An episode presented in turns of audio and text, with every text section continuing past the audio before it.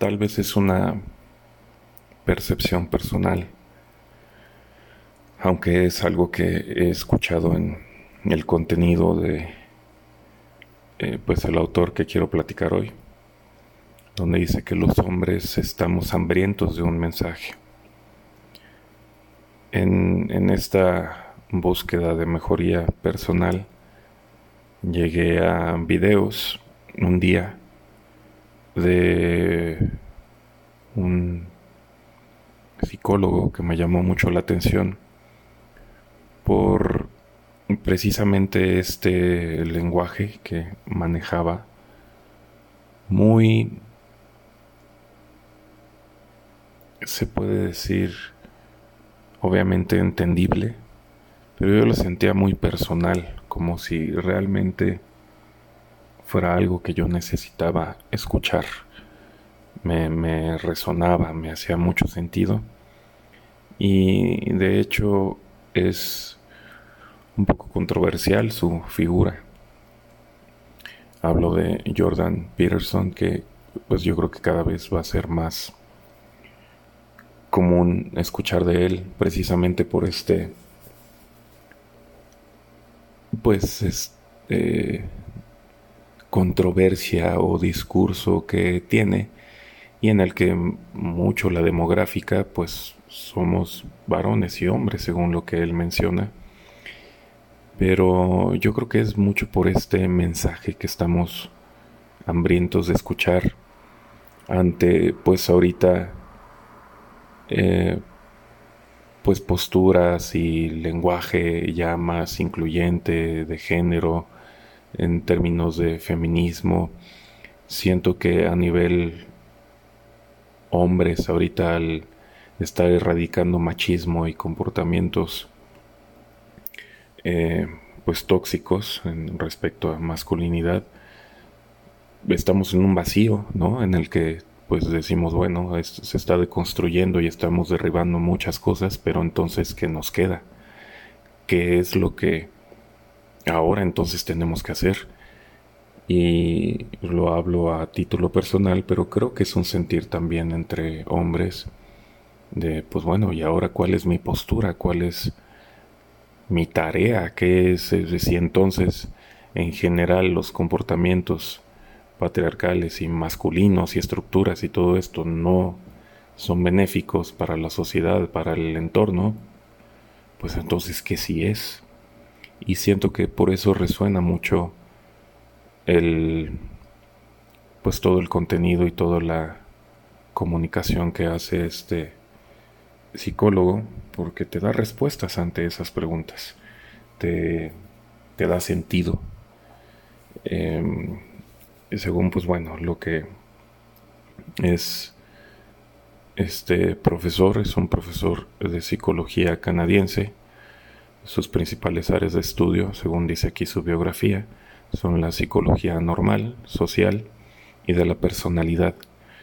Tiene unos eh, estudios de personalidad eh, que ha desarrollado a través de la de las universidades o bueno a través de su investigación y los tiene aplicados en su en su página Em, creo que su fama pues salió una vez que en su canal de YouTube publica, publicó las grabaciones de sus clases, entre otros contenidos. Algo que se me hace muy acertado y como visionario de él es que dice que pues en efecto las universidades pues es un gasto de dinero y de tiempo a pesar de él ser un maestro. Eh, él aboga mucho por que la educación sea universal como debería ser y ve que pues el internet y YouTube y todos estos medios democratizan en efecto la educación o es una manera de acercar más la educación y pone como ejemplo pues todas sus todo el contenido de su de su canal. Pues están sus clases ahí eh, puedes tomar clases con él no entonces él ve que sí, las universidades van a ser en línea y vas a poder estudiar lo que quieras a buen precio y desde cualquier parte del mundo. Y eso a mí se me hace una manera de empoderar y de dar educación a, muchas personas. ¿no? Em, habla también de que ha sido caracterizado políticamente como un liberal clásico y como un conservador tradicionalista.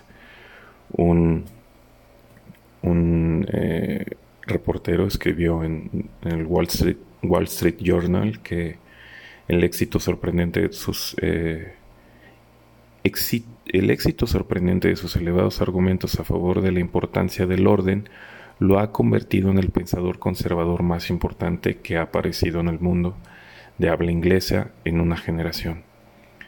El New York Times lo describió como de tendencia conservadora, mientras que el Washington Post lo, clasificó como conservador. Sin embargo, Peterson ha rechazado eh, que comúnmente se le confunda con ser de derecha. Eh, otro Nathan J. Robinson de Current Affairs, me imagino una revista, opina que Peterson ha sido visto como todo, desde un apologista fascista hasta un liberal de la ilustración, porque sus palabras vacías son una especie de test de Rorschach, sobre el que se pueden proyectar innumerables interpretaciones. Y si es así, sus opiniones dan a interpretar pues lo que ya cada quien tenga o quiera eso interpretar. Y yo creo que una de las cosas más interesantes o que creo más importantes en lo que él ha publicado es el sentido de responsabilidad él habla de que levantes la cosa más pesada que puedas y te hagas cargo de ella. Yo en un punto, en un punto de crisis y de inflexión, pues obviamente pensé en el sentido de mi vida y del camino que podía tomar. Y fue un punto en el que perdí muchas cosas. Eh, tuve un me divorcié y aunado a eso falleció un amigo, cuestiones económicas. Entonces llega un momento en el que tienes toda una serie de pérdidas y dices, bueno, pues ¿qué más tengo? Y pierdes el sentido, el sentido de tu propia vida. Hace poco también hablaba con un amigo que también este, lo corrieron del trabajo y en un momento vio que pues no tenía sentido estar o seguir y perdió este sentido.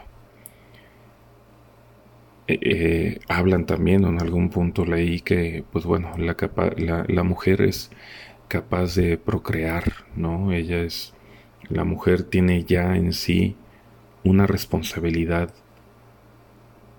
eh, natural, ya impuesta, ya tiene la capacidad de crear vida. Como hombres no tenemos esa capacidad, tenemos que crear equipo y hacerlo en conjunto. Digo, la mujer también, pero en sí quien carga con esa responsabilidad eh, mayormente es la mujer. Y, pero nosotros no, tenemos que construir algo, tenemos que darle un sentido. Y cuando perdemos ese sentido, pues nos sentimos perdidos. Peterson habla de un pasaje religioso de Abraham. Dice, eh, Dios le ordenó a Abraham que abandonara su estilo de vida y dejara su país de origen para vivir en la tierra de Canaán. Deja tu país, tu gente y la casa de tu padre, y ve a la tierra que te mostraré. Haré de ti una gran nación y te bendeciré haré grande tu nombre y serás una bendición. Tenía la responsabilidad de establecer el pacto de Dios en la tierra. Tuve que convertir la tierra cruda en un uso agrícola. Con esto eh, lo que significa es que, o, lo que quiere dar a entender es que Dios le dio a Abraham una responsabilidad. Y bueno, cuenta que a Abraham no le fue del todo bien, pero él tenía esta carga, tenía este, esta tarea y fue lo que le dio el, impulso para seguir a pesar de todas las adversidades. Peterson eh, habla mucho de, esta, de estos pasajes religiosos, inclusive tiene estudios que, que habla sobre pasajes de la Biblia y es como un estudio que está realizando. Pero pues habla, cuando se refiere a este pasaje de Abraham, habla de esto, de la responsabilidad de... Hay una, en inglés eh, se dice put yourself together, en español no sé cómo traducirlo, incorpórate, ármate, sé responsable de ti mismo. Eh, también algo que le en este manejo de crisis con amigos cercanos, eh, un día les dije, oye, eh, pues bueno, te sientes muy mal, no tienes como mucho, mucho ánimo, estás en, en, un, en una crisis. Y le pregunté, este, fue una palabra, digo una pregunta evidente, le dije, oye, ¿tienes, ¿tienes hijos? Y me dijo, pues no, tú sabes que no, no tengo hijos. Y le dije, si, si lo tienes, si tienes un hijo. Tu hijo es tu pequeño ser, tu pequeño fulanito, ¿no? Es tu pequeño, la versión de tu niño interno. Esto lo aprendí de Margarita Blanco, una amiga, mentora, cliente que eh, tiene este programa del rescate del niño interior y que es eso, es rescatar esta parte y volverte responsable de tu, de tu niño interno, de tu, de ese niño que tiene probablemente muchas heridas y está abandonado y que lo tienes ahí olvidado, ¿no? Y, le dije, pues, esa es una manera de hacerte responsable de, ti mismo, ¿no? De, el niño, cuando tienes miedo, cuando tienes, eh, cuando estás enojado, cuando estás molesto, cuando tienes inseguridades, pues es esta parte infantil y tienes que sacar al adulto para que te vuelvas responsable de ti mismo. Eh, Peterson habla de que hay que hablar con los jóvenes sobre la responsabilidad en cualquier sentido, en las relaciones, en el trabajo y haciéndote eh, en, efecto cargo de tu, propia, de tu propia persona. Dice que es muy importante ahorita hacer eso con los jóvenes. Eh, encontrar el sentido de la vida a través de la responsabilidad. Eh, al tener hijos, inclusive te olvidas de ti mismo, sacrificas tu felicidad por ellos, creyendo que eso es lo correcto. Pero la verdad es que tienes que ser responsable de tu felicidad también. Y de ahí las consecuencias es que también tus hijos serán felices. Y ese habla que pues es un objetivo superior, es una es una, como dice, una carga bastante pesada que deberías de adoptar, ¿no? Em, dice, eh, cobrar sentido es la adopción de una responsabilidad. La mayor parte de la culpa que puede sentir alguien es que no está cuidando de sí mismo, que esto se lo deje a otras personas.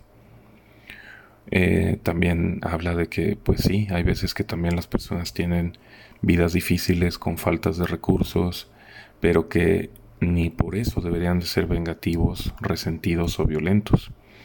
A pesar del exceso de esta carga, pues sentirte culpable no es ser responsable. Si no tienes un objetivo, sufres, te vuelves cruel y resentido y tratas de hacer un mundo un peor lugar te amargas y te vuelves cruel. No subestimes el poder de la visión y la dirección. Se trata de fuerzas, de fuerzas imparables, capaces de transformar lo que quizá parezcan obstáculos inasumibles en senderos transitables y en oportunidades de desarrollo. Esto es un fragmento de uno de sus libros que habla de una de las reglas, que es eso ser responsable de ti mismo. Hay que fortalecerse, así que empieza contigo. Cuídate, Define quién eres, refina tu personalidad, elige tu destino y expresa tu ser, como el gran filósofo alemán del siglo XIX, Friedrich Nietzsche, observó tan brillantemente. Quien tiene un porqué para vivir encontrará casi siempre el cómo. Podrías ayudar a rectificar la deriva del mundo y corregir su trayectoria para que apuntara un poco más hacia el cielo y un poco menos hacia el infierno. Una vez que hayas entendido el infierno, una vez que lo hayas estudiado, por decirlo de alguna forma, sobre todo tu propio infierno particular, podrás tomar una decisión sobre dónde no ir y qué no crear. Podrías dirigirte a cualquier otro lugar, podrías incluso dedicar toda tu vida a eso, lo que te proporcionará un significado con mayúsculas. Eso justificará tu miserable existencia. Eso servirá para expiar tu naturaleza pecaminosa y para sustituir tu vergüenza y tu inseguridad por el orgullo natural y la franca confianza de alguien que ha vuelto a aprender cómo se anda junto a Dios en el jardín del Edén. Podrías empezar tratándote como alguien a quien tienes la responsabilidad de ayudar.